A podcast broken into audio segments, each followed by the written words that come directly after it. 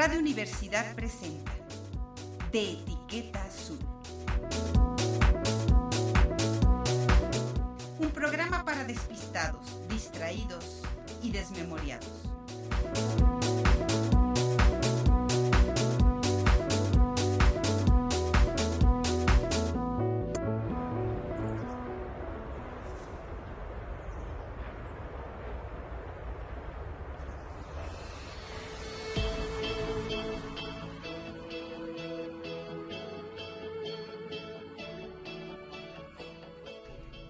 Te saludo con mucho gusto desde los micrófonos de Radio Universidad. Estamos transmitiendo en vivo por el 88.5 del FM www.uaclp.mx. Buscas el link de radio y televisión e inmediatamente nos encuentras. Solo puedes googlear, ponle radio y televisión UACLP y entonces te va a salir la opción de AM-FM si vas en tu coche.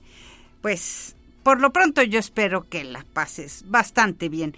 Lo que vas a escuchar en el transcurso de esta misión es un disco de que se llama Voyagers, que es de este gran intérprete y autor además, Max Richter, y eso es lo que estarás escuchando como fondo de esta emisión pero sobre todo lo que vas a escuchar es la historia del premio Phil de literatura, del premio pues el reconocimiento a los escritores más notables desde la perspectiva de la Feria Internacional del Libro de Guadalajara 2022, ya se dio a conocer en estos días y bueno, pues es el reconocimiento es para el escritor rumano Mircea Cartarescu, que pues lo dieron a conocer este lunes pasado,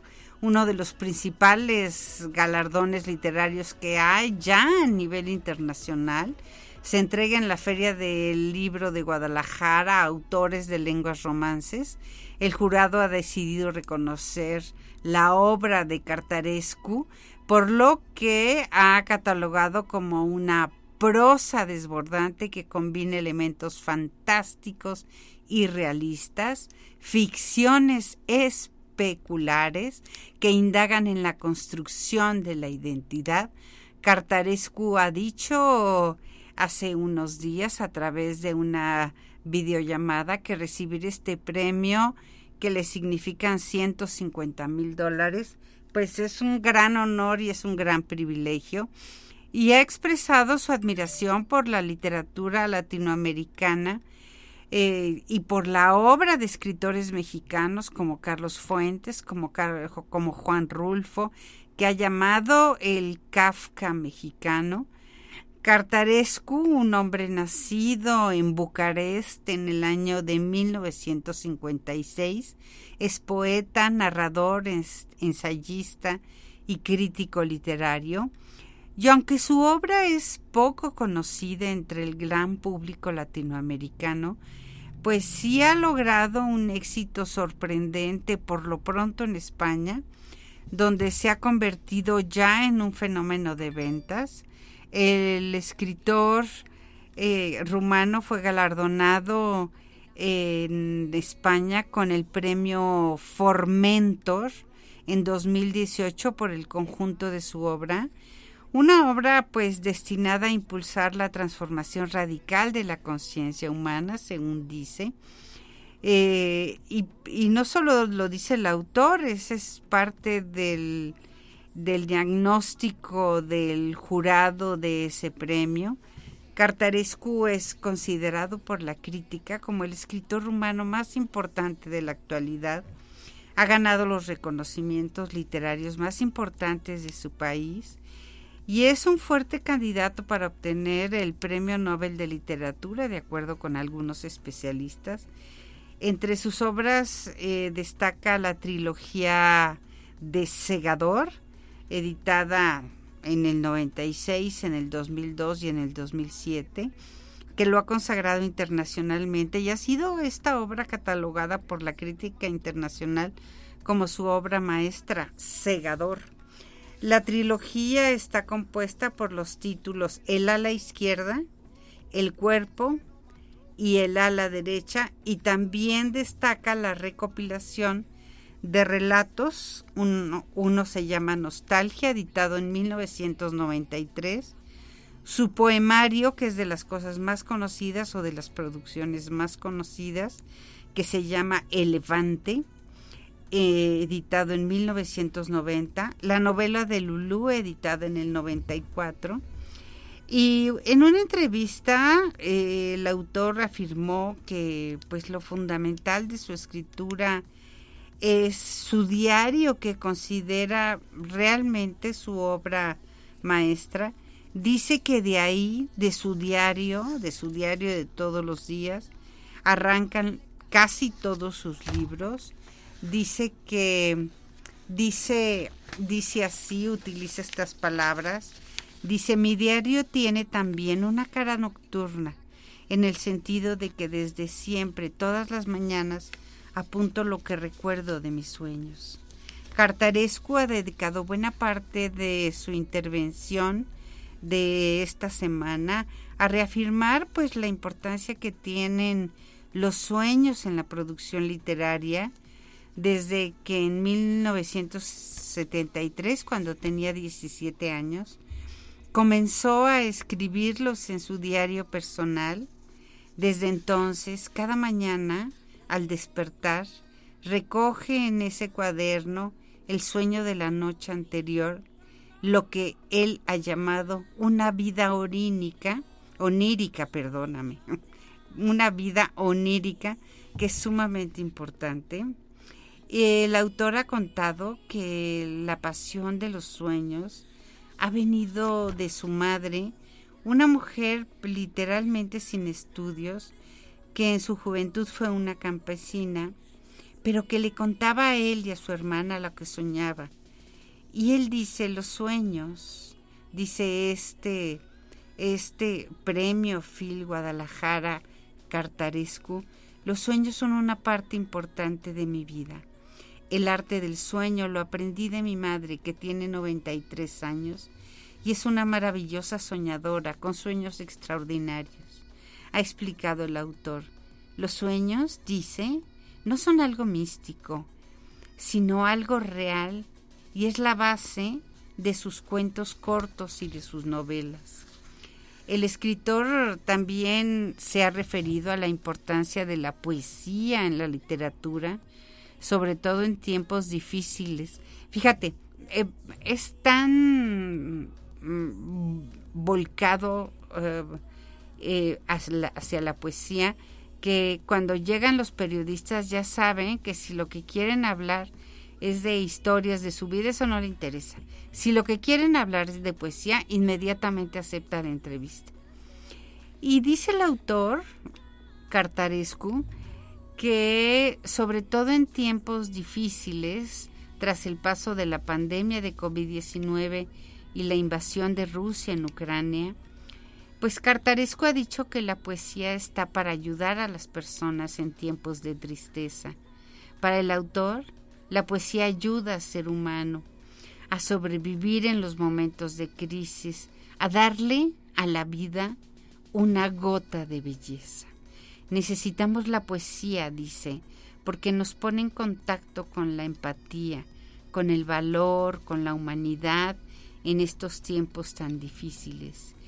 Y aunque Cartarescu ha afirmado que su obra no está influida de forma directa por las circunstancias políticas o las circunstancias sociales o coyunturales de su país, eh, pues no es poca cosa. ¿eh? Ese es un país que tuvo la caída de una dictadura comunista en 1989 y el autor ha reivindicado el derecho de escribir en libertad sin hacer ninguna concesión. Dice, escribo aquello sobre lo que pienso que es cierto y auténtico. Para mí, escribir es un proceso interior. Mi cuerpo es una gran mano al servicio de las ideas que me van llegando. Es finalmente un instrumento, ha dicho el autor rumano, quien también ha contactado eh, con sus obras y ha contado que sus obras las escribe a mano sin pensar en cuántos ejemplares ha vendido o cuánto dinero va a ganar. Al contrario, sentarse a escribir es una dicha, un placer y esa, dice el autor, es la principal recompensa. El anuncio del premio Phil de literatura se ha realizado en, en la mañana de, del día de ayer, de lunes, en Guadalajara, sede de la Feria de Libros, pues literal, de la Feria de Libros y de la Feria de Modelo de Negocio más importante de Latinoamérica, en una ceremonia en la que participaron autoridades locales, la dirección de la FIL, académicos, periodistas. Raúl Padilla, que es presidente del premio FIL, ha informado que en esta edición del galardón recibieron 67 candidaturas de autores de 18 países diferentes y de tres continentes que fueron postulados por instituciones culturales, editoriales, organizaciones académicas y un jurado integrado por siete escritores y críticos literarios. Lorena Amaro de Chile, Marco Belpolini de Italia, Javier Guerrero de Venezuela, María Unice Morera de Brasil, Oana Sabo de Rumanía, Antonio Sáenz de España. Y Laura Scaravelli de Italia. El jurado ha destacado en su fallo que el autor rumano es un escritor multifacético de estilo maximalista que se inserta plenamente en la tradición de la literatura mundial, interpelando desde lo onírico y existencial a sus lectoras y lectores en todo el mundo.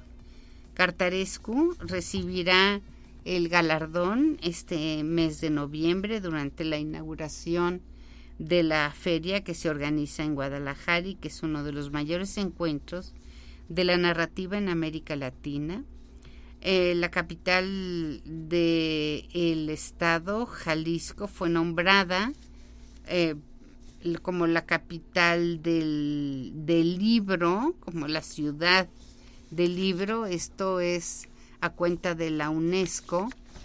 Y una de las cosas interesantes es que se ha confirmado ya más de 1.300 actividades en torno a la Feria del Libro, ya prácticamente 100% presencial.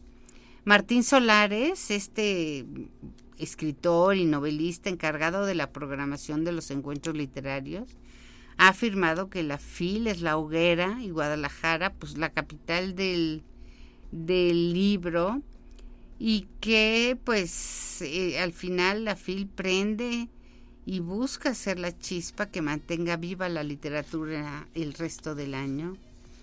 Eh, pues en el medio literario la gente está realmente muy contenta porque el premio FIL significa pues algo así como emparentarse con la literatura que más se admira en América Latina. Eh, muchos escritores están muy contentos de que, eh, de que se le entregue el premio Cartarescu, por ejemplo, Enrique Rebel, que es director de la editorial Impedimenta, que es la que publica la obra de Cartarescu a escala mundial. Son unas ediciones realmente lindas, muy lindas. Ayer se anunció que Cartarescu eh, ganó el premio de Phil, como te lo comentaba.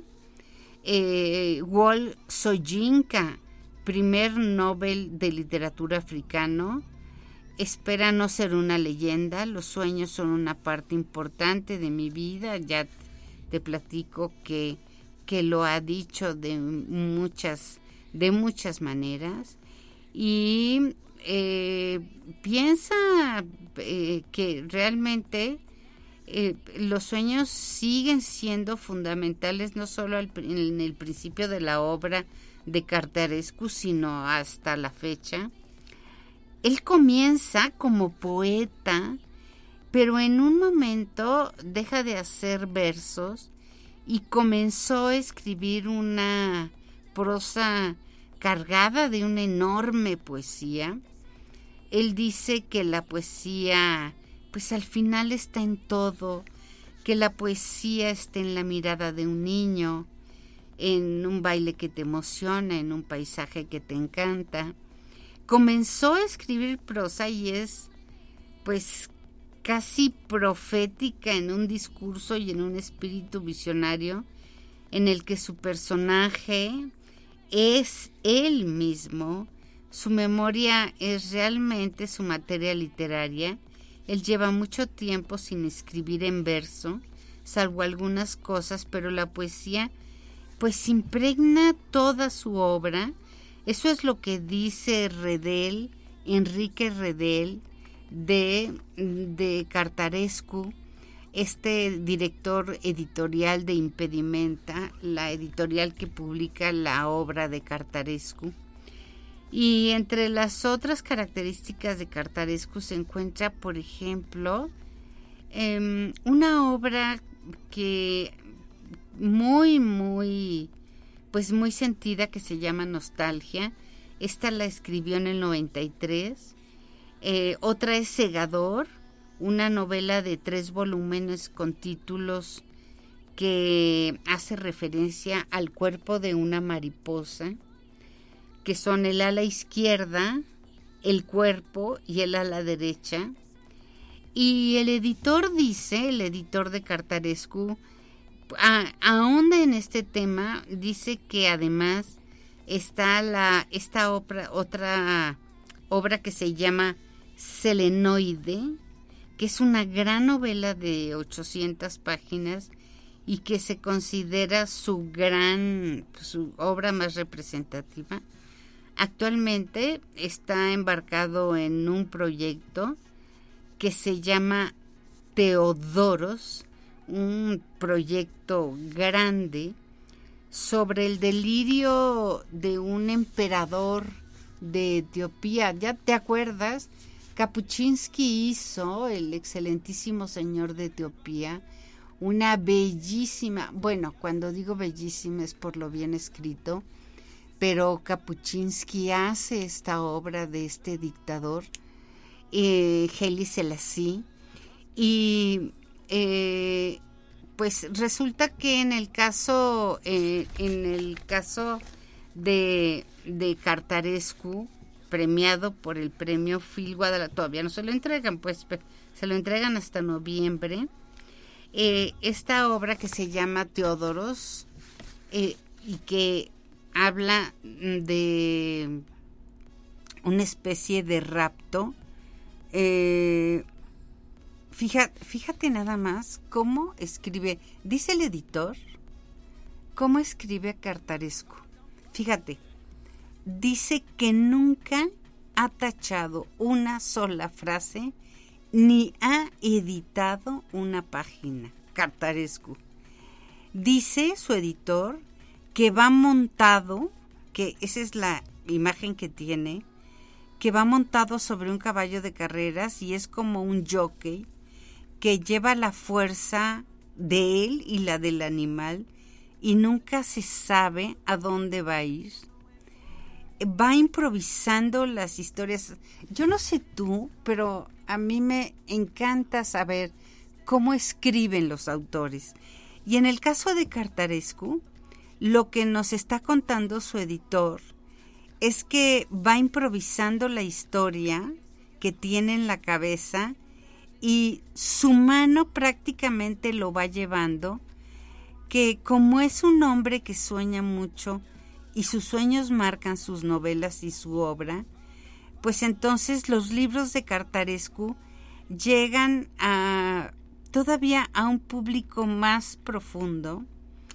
Eh, dice su editor que es una literatura que lo que hace Cartarescu es una literatura potente, pura.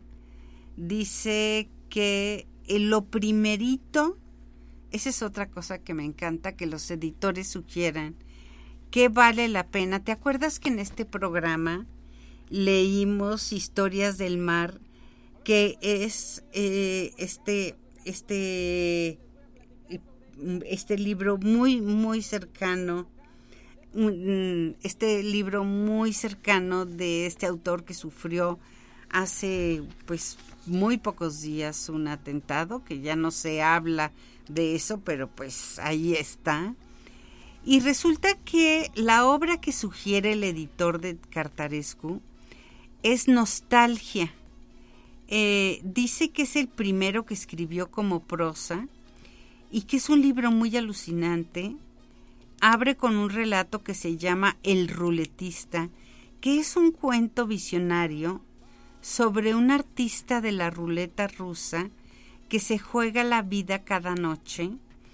Este, este libro que te estoy platicando, El ruletista, lo encontré hoy en PDF. O sea, sí, sí se encuentra de acceso gratuito, por supuesto no de reproducción gratuita, pero sí lo puedes consultar. Y es un cuento sobre un artista de la ruleta rusa, te comentaba, que se juega la vida cada noche y apuesta contra sí mismo. Y es una historia muy alucinante. Después el público puede abrirse a todo el universo de Cartarescu, que es un genio, pero que de las primeras cosas o la primera cosa que hay que leer es este libro que se llama Nostalgia, que abre con el cuento del ruletista. Y el por su parte, el eh, escritor contó en Facebook que estaba con su esposa Joana en el aeropuerto de Bilbao, en España, cuando recibió la noticia. Mm, dice, yo no entendía lo que me estaban tratando de decir hasta que me lo repitieron varias veces. Estaba muy cansado. Eh, era tremendo el ruido que había alrededor mío. Todo daba vueltas a mi alrededor y me sorprendió especialmente la noticia. El premio Phil es uno de los más valiosos que existen, dice el autor. Al final de este mensaje tuvo un momento para bromear sobre la imagen de ese momento y dijo, Joana, que estaba aburrida en la fila, me tomó la foto ahí mismo Mircea Cartarescu es poeta, es narrador, es ensayista, es doctor en literatura rumana por la Facultad de Letras de la Universidad de Bucarest. Está considerado como el más importante escritor rumano de la actualidad. De su obra poética que cultivó a lo largo de los 80, destaca un libro que se llama El Levante, premio de la Unión de Escritores Rumanos, y que Editorial Impedimenta recuperó en 2015 en una versión especial preparada por el autor. Dio el salto a la narrativa con el volumen de cuentos este que te digo Nostalgia, que se abre con su célebre relato El ruletista, publicado de modo independiente por Impedimenta ya hace 12 años, en 2010 eh, le siguió Lulú en 1994 y reeditado en 2011, novela, pues una novela tortuosa y genial que indaga en el misterio del doble y que le valió este famosísimo premio Aspro. Su trilogía Segador supuso su consagración literaria y le ha dado premios como el premio Thomas Mann, por ejemplo, es el autor rumano más apreciado que existe ahorita en el extranjero y bueno, pues no falta quien lo esté y quien esté señalando que posiblemente sería un candidato idóneo para el premio Nobel. Eh, en una de las entrevistas que encontré es que es que dice Cartarescu, fíjate lo que dice. Es una entrevista que le da a Juan Marqués y dice así, no confío en el poeta que no haya escrito nunca un poema de amor. La antología Poesía Esencial, publicada por Impedimenta, trae por primera vez al español una amplia muestra de la poesía que Cartarescu practicó intensamente en su juventud y que después abandonó de una manera radical. Y dice así, la entrevista de Juan Márquez. Es jueves 28 de octubre de 2021. Aún no son las 9 de la mañana y bajo el cielo rumano de Madrid, Mircea Cartarescu, nacido en Bucarest en 1956, se encuentra contento, risueño, con ganas de conversar, sobre todo cuando le advertimos que venimos a hablar exclusivamente de poesía. Durante los últimos años, se han publicado en España libros que eh, se han convertido eh, que han convertido a Cartaresco en todo un acontecimiento literario y que han supuesto el descubrimiento de un maestro, un escritor inspirado hasta lo sobrenatural. La novela solenoide, especialmente, es, eh, dice Juan Márquez que escribe este artículo, es colosal, no solo por su extensión, sino por lo que más importa, que es su sobrehumana calidad, un ejercicio de trascendencia que parecería propio de otro tiempo narrativo, en otra época cultural y que simplemente se explica por la ambición narrativa y el monumental talento del autor. Pero el libro que nos convoca hoy esa antología titulada Poesía Esencial, publicada por Impedimenta, que trae por primera vez al español una amplia muestra de la poesía de Cartarescu, practicó, que practicó en su juventud y que después abandonó de una forma radical. La traducción de este libro, como ha sucedido con los otros del autor, es de una autora muy reconocida que es Miriam Ochoa, y que es también quien está presente en esa conversación por si acaso se tiene duda del rumano, en la que asimismo se ha contado con la presencia de varias personas que han actuado como editores de su obra. En su poesía le pregunta Marqués, da la sensación de que la ingenuidad no es un punto de partida, sino que la ingenuidad es un punto de llegada. Bueno, bueno, contesta Cartarescu. Eh, eso me parece anormal. Me explico mejor, dice.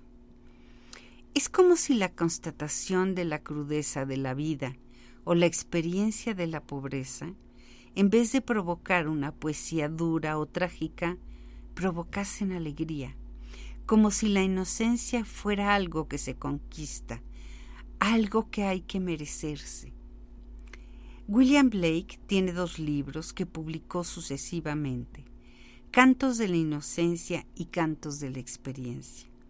En mi opinión, dice Cartarescu, tendría que haberlos escrito al revés. Desde mi punto de vista, la inocencia viene después de la experiencia. Es mucho más difícil dar esta impresión de juego, de infantilismo, de ingenuidad, que realizar una poesía complicada repleta de gongorismos. Esa idea de que los escritores se van depurando hacia el final de su vida es una especie de cliché. Pero también tiene algo de verdad. Te acabas aburriendo de algo tan sofisticado. Un poeta vanguardista rumano decía, he construido millones de metáforas. ¿Y para qué? Al final, lo que permanece es la esencia de la poesía, exactamente lo que refleja el título de este libro.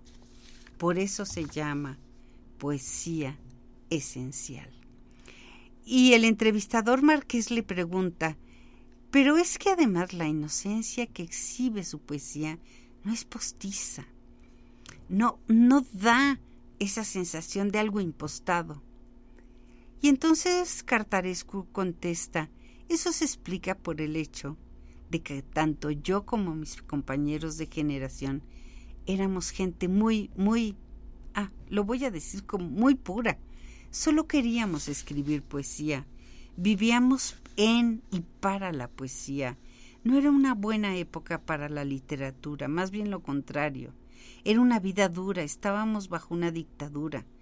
Era una vida de miseria, teníamos que hacer colas infinitas para conseguir cualquier cosa. No había calefacción en casa durante el invierno y a nosotros todo eso no nos importaba absolutamente nada. Vivíamos en Rilk, Talc, en Argesi. Solo nos interesaba leernos mutuamente nuestros poemas.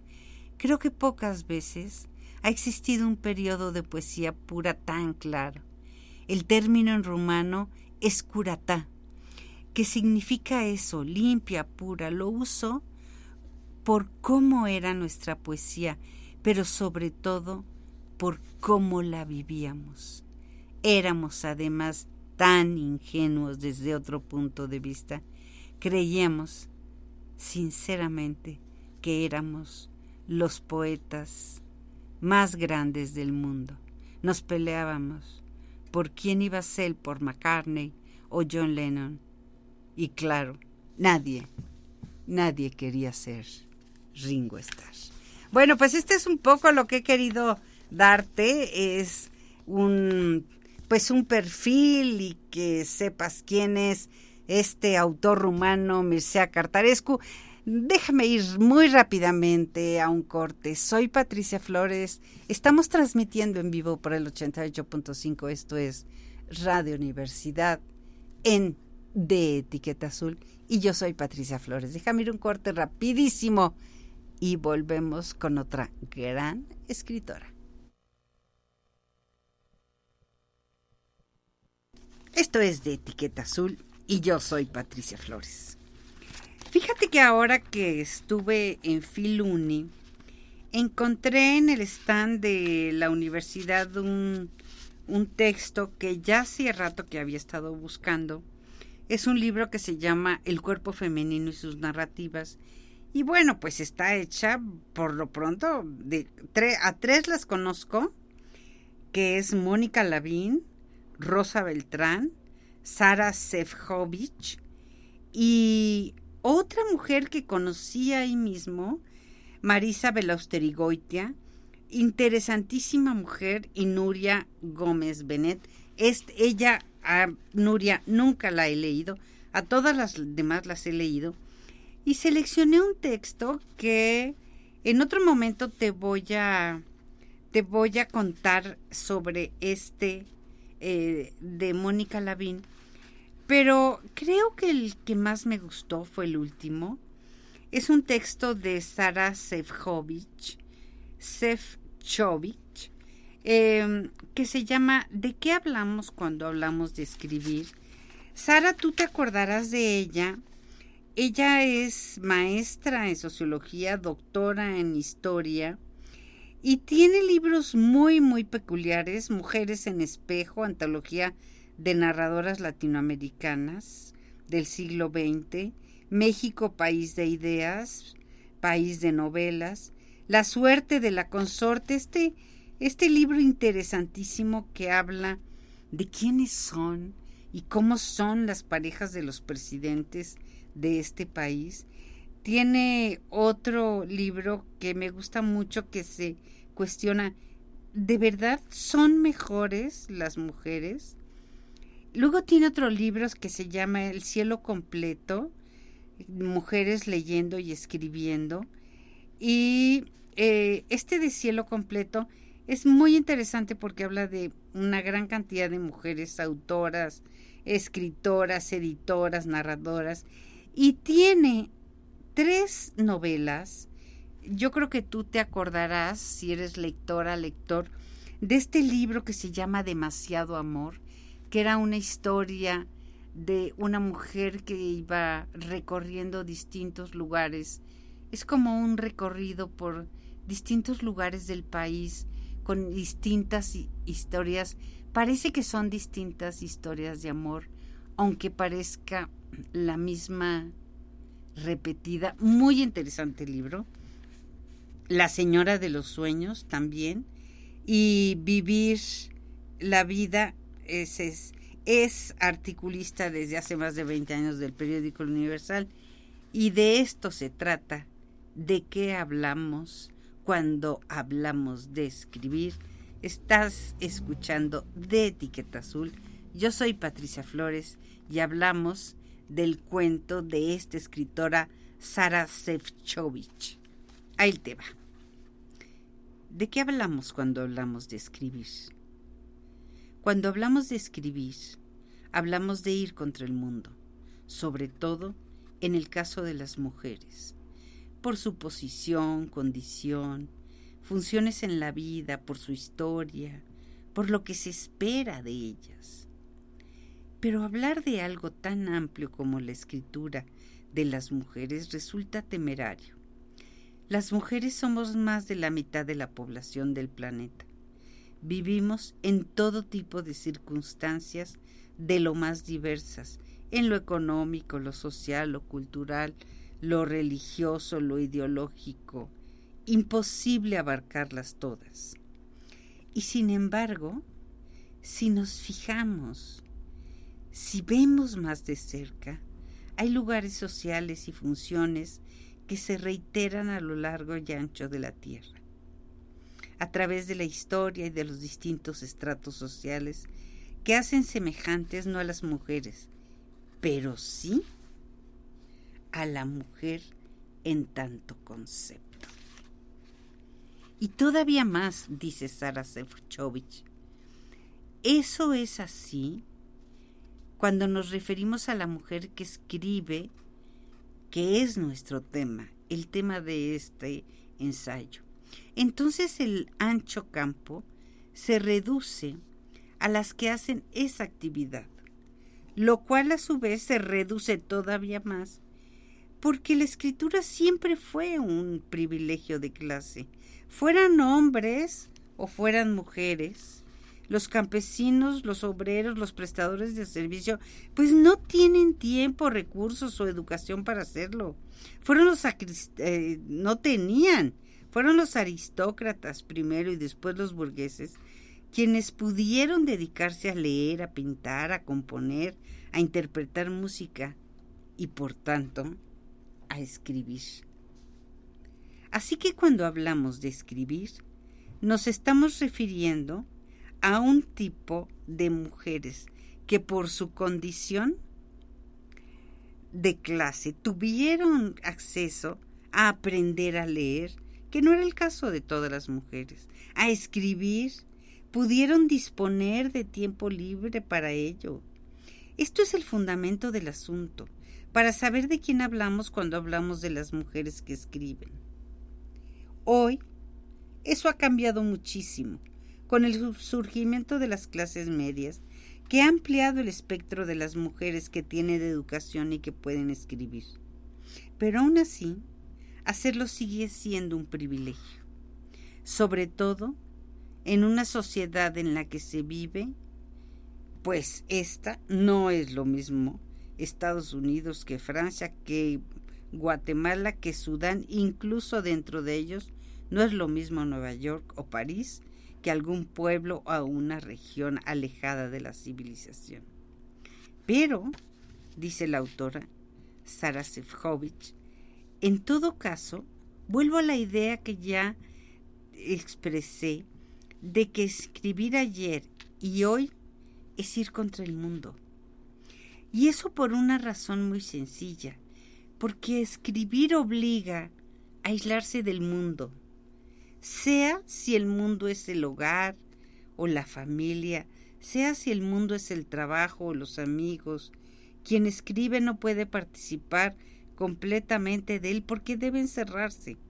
La escritura es, paradójicamente, un modo de estar en el mundo y de pensar en él y de referirse a ese mundo que se practica desde la soledad, desde el encierro, desde no estar dentro del movimiento del mundo. Por eso en los siglos pasados a las mujeres se les permitía hacer obra de aguja, como se le llamaba al bordado, pintura en acuarela e interpretación de instrumentos musicales, pero no leer y escribir. En la Nueva España, por cédula real, estaba expresamente prohibido leer obras que no fueran religiosas, pero sobre todo escribir novela y bueno, ¿qué puedo decir de la poesía? Y las mayores escritoras inglesas escribieron en sus áticos sin contarle a nadie que lo estaban haciendo. Muchas se cambiaron el nombre y aparecieron como si fueran hombres. Ya en nuestro tiempo, cuando las cosas no son así para las mujeres, claro, dice la autora, en ciertos países, ¿eh? Y en ciertas clases sociales. Paradójicamente, lo no permitido es quedarse en casa, dejar de estar en un movimiento constante, viajando, paseando, trabajando. La pregunta es, ¿por qué siendo esto así, de todas maneras las mujeres quieren y siguen queriendo escribir? Porque escribir, dice Alfonso Armada, se hace para darle sentido a la vida. Y eso no es poca cosa, ¿eh? porque escribir puede ser la barca que te lleve a la otra orilla, como le dice un personaje a otro en una novela de María Bonilla. ¿Cómo es que la escritura hace esta tarea tan descomunal? Pues porque gracias a ella podemos sacar la desesperación como lo hizo Alejandra Pizarnik o la felicidad como lo hizo Elizabeth Bourne Por eso María Luisa Mendoza, ¿te acuerdas? La que le decía la China Mendoza, dice que es algo que no es posible hacer. Si no lo hiciera me hubiera muerto porque la palabra es mi respiración, decía la China. Porque escribir, dice Rosario Ferrer, es una paradoja una y otra vez. Es la forma de liberarse del miedo al silencio. Le tengo más miedo al silencio que a la palabra, porque escribir, decía Victoria Ocampo, se hace para expresar sentimientos, dolores que han destrozado mi vida, alegrías que la han iluminado, o como dijo Amparo Dávila, para soportar el cotidiano transcurrir de la experiencia. Entonces, cuando nos preguntamos de qué hablamos, cuando hablamos de escribir, estamos hablando de esto, de un deseo, pero también de una necesidad. Paul Recorrer asegura que contar historias es una acción necesaria para el ser humano. Según Mark Turner, la mente siempre está elaborando narraciones. Según Jerome Brower, Vivimos narrativamente nuestras vidas porque los actos de la imaginación se dan y le dan sentido a la experiencia. Hay una versión, hay un libro bellísimo de Jorge Volpi que edita en 2011 que habla precisamente del impacto de la lectura en, el ser humano. Acabo de escuchar otra vez, eh, precisamente en la Filuni, una reflexión de Volpi acerca de lo que hace en nuestro cerebro. Fíjate, fíjate nada más, me, te voy a poner rapidito les, lo que dice Volpi. Dice, tú llegas en la noche y le empiezas a leer a tus hijos y entonces le dices, y entonces el joven entró con su espada en el túnel. No sabía qué iba a encontrar. Y en la mente del niño o de la niña se empieza a generar una expectativa de ¿y qué es lo que va a encontrar? Nunca se imaginó que dentro de aquel túnel hubiera un dragón. Y entonces lo que hace el cerebro es a través de sus hemisferios frontales lograr que el niño imagine o dibuje un dragón tú no sabes qué tipo de dragón, si tienes camas, si no tienes, si es un dragón pelón, si es un dragón que habla, si es enorme, si traga fuego o escupe fuego. Pero ¿me entiendes? Esa es la parte del desarrollo neurológico que dan las palabras de un libro eh, al ser recibidas por otra persona. Bueno, esto es parte de lo que está hablando en este libro, de qué hablamos cuando hablamos de escribir Sara Sefcovic. Y dice, de ahí que nos sorprenda que la escritura de las mujeres originalmente se configuró como una salida, salida contra la aburrición del ocio. He de ocuparme de algo para poner en práctica este precepto. Era una manera de desahogarse, por ejemplo, cuando faltaba un cuarto, como decía Virginia Woolf, y cuando faltaban medios económicos propios, expresión de frustración del encierro en un ámbito limitado. Las mujeres escriben, pues, para soportar las convenciones sociales, para no quemarse las entrañas, para sobrevivir a la soledad, para soñar, para resistir, para transgredir, para nacer, para vivir la vida, para desahogar las penas que uno lleva, dice Rosa Beltrán. También para ser otra persona y vivir todas las vidas, como dice Ángeles Mastreta. O para atravesar ciudades, noches, puertas, parques, mesas, cuartos de hoteles, como dice Mónica Lavín. Para conjurar a Eros, como dice Concha Urquiza. Escribir, pues, para romper un mundo como quería Germán Gess, según dice el epígrafe de su novela Demian. Así lo hizo Sor Juana, cuando decidió encerrarse en un convento para vivir sola y no tener ocupación obligatoria que embarazara su libertad de estudio, ni rumor de comunidad que impidiese el sosegado silencio de sus libros, los libros que leía y los que escribía. Así, así lo hizo también Alfonsín Storni, quien dijo de sí misma, soy como una loba, quebré con el regaño, eh, con el, perdóname, dice, soy como una loba, quebré como con el rebaño y me fui a la montaña fatigada de llanto lo hizo para eso, para poder escribir. Y así lo hizo María Luisa Puga, cuando se encerró en una cabaña junto al lago Sarigüera en Michoacán para dedicarse a escribir y nada más que escribir. Escribir entonces para dar cuenta de la realidad, para seducir a alguien, para defender algo, para protestar, para combatir los monstruos, para detener el tiempo, para acabar con el mal, para poner orden en el mundo, para distraerse, para que te quieran, hasta para ganarse el pan de cada día, dice Sara Sefcovic.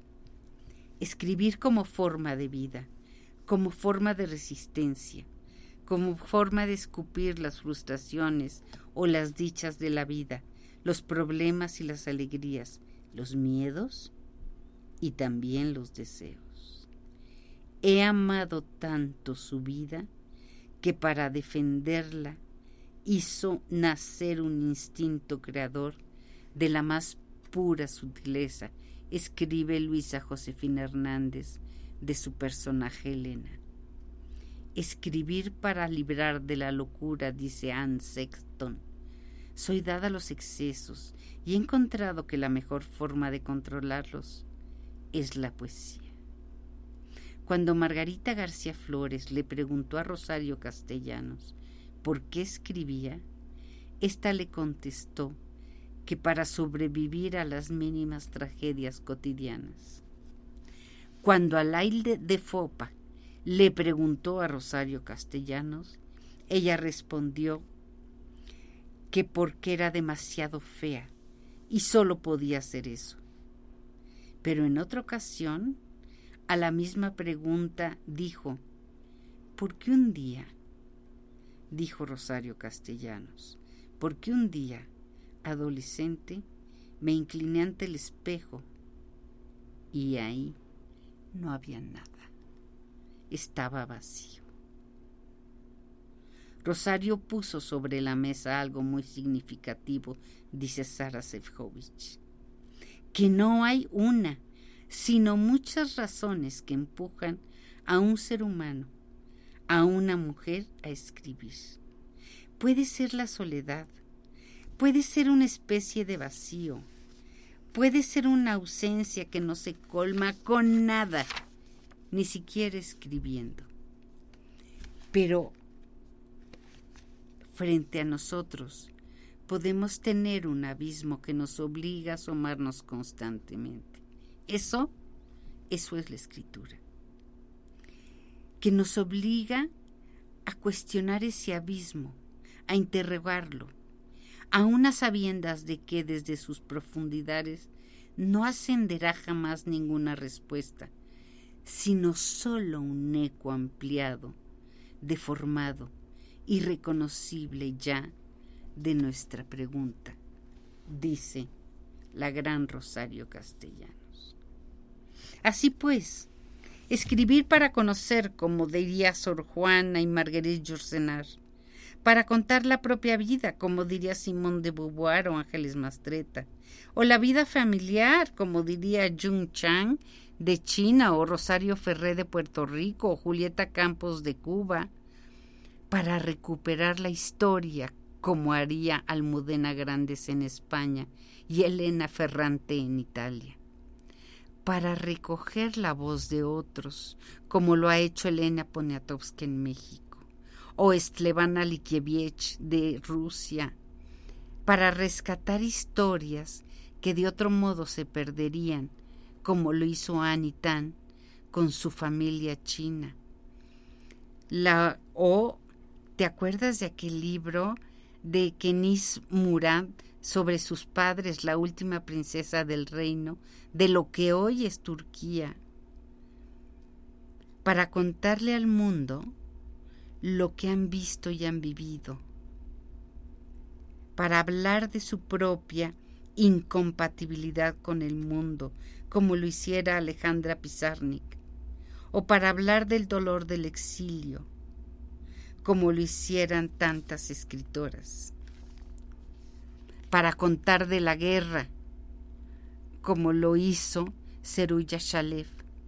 Juan Rulfo decía que las palabras de las escritoras no son para comunicarse con los demás, sino para explicarse a sí mismas, para hablarse a sí mismas. Bueno, esta es parte del texto de Sara Sefcovic, El cuerpo femenino y sus narrativas, escrita por cinco autoras, entre las que están Mónica Lavín, Rosa Beltrán y Sara Sefcovic.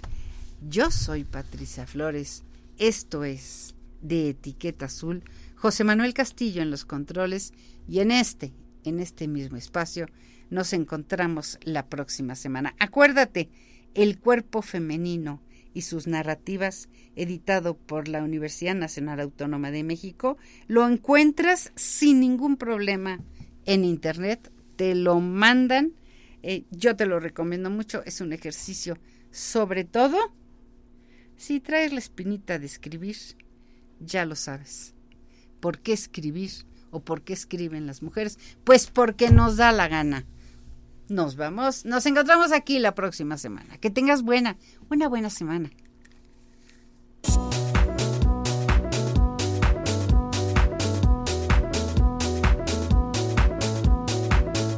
Radio Universidad presentó De Etiqueta Azul. programa para despistados, distraídos y desmemoriados.